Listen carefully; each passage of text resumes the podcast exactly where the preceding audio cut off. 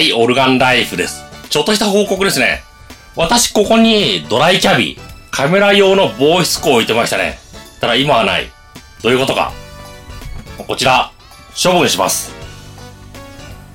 まあ、これ買った時、カメラ結構持ってたんですよね。ビデオカメラ3台ぐらい、提供を受けたアクションカメラ数種類、そしてスチールカメラ、3種類ありましたね。ニコンの D300、それと中古で買った D の100、あともう1台、動画用にニコンの D3100、その3つ持ってた。ただそういうもの、以前に売却しました。まあ、でも防湿庫、ドライキャビは持ってたんですよね。まあ理由としては、カメラ機材とか入れとけばいいかな。それ私、ミニマリストの知恵を応用して、部屋のもの9割5分ぐらい減らしました。でもその中で防湿庫は残ってた。まあ別に動画関係のことやってるし、カメラ1台でも趣味や写真。だったら防湿庫ぐらいいいだろ。そんな感じで置いてた。でも昨日冷静に中見たら、スカスカじゃんって。スカスカどころか、あの、死に在庫。不要なケーブルとか、不要な機材とか、アクセサリーとか、そういうものが入ってたんですよね。やっぱしケース、中のものを把握できないんですよね。まあ、それと冷静に考えれば、私の機材、全部カメラバッグの中に入っちゃうんですよね。だったらカメラバッグでいいじゃん。カメラバッグに機材とバッテリーと、あと必要なケーブル、それをまとめて入れとけば使いますからね。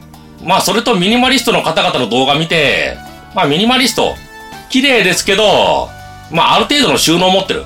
ケーブル一本も美しくない。そんな感じじゃなくて、見えないところでは、まあ、便利なようにケーブルを使ってる。ごちゃごちゃさせてるんですよね。だからそれはそれでいいのかな。使いたいものだけ一つにケースにまとめて保管しとく。それでいいのかなと思って防湿庫、処分します。ちょっと思い切った決断ですね。あと、本棚もなくしましたね。本棚なくして、それでまあベストセラーと呼ばれる本、そういうものも捨てました。だってベストセラー、欲しければすぐに入る。または図書館とかで見ることができる。下手するとコワーキングスペースみたいなところに置いてある。定番品だったら置いてありますよね。例えば7つの知恵。まあ絶対置いてありますよ。ドラッガーの本、置いてありますよ。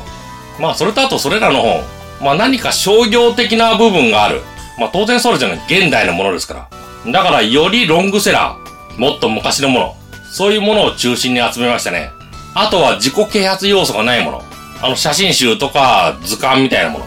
そういうものは残しとくようにしましたね。ただそれ以外、ガイドブックの類。一回読んである程度覚えたもので、また買おうと思えば買える。図書館とかにも置いてある。そして見返す機会ももうあんまないな。もう覚えてるわけですから。っていうものを処分しましたね。ですので、うちから、防湿庫と本棚。その二つがなくなりましたね。まあ、部屋すっきりですね。こちらに作り付けの机があるんですけど、まあ、この上だけに物を載せたいなって。反対側にも棚がある。そちらの方はできるだけシンプルに。そんな感じにしてきます。収納術の本とかミニマリストの本。それら見ると、物を減らすには収納は減らせ。そういうのがあるんですよね。収納、その収納を減らせば、その中の物も少なくなる。またはゼロになる。そういうことなんですよね。そして必要なものと大好きなもの。その二つだけを残していけば、部屋、すっきりしていくのかな。そう考えますね。ということで今日はボイスコをなくす。そういう報告でした。あ私、オルガンライフです。役に立つ情報、ちょっとした知恵、時々商品紹介してます。ぜひチャンネル登録をお願いします。通知のベルボタンのクリックもお願いします。私が動画を公開すると皆さんに通知されます。便利ですよね。では、バイバイ。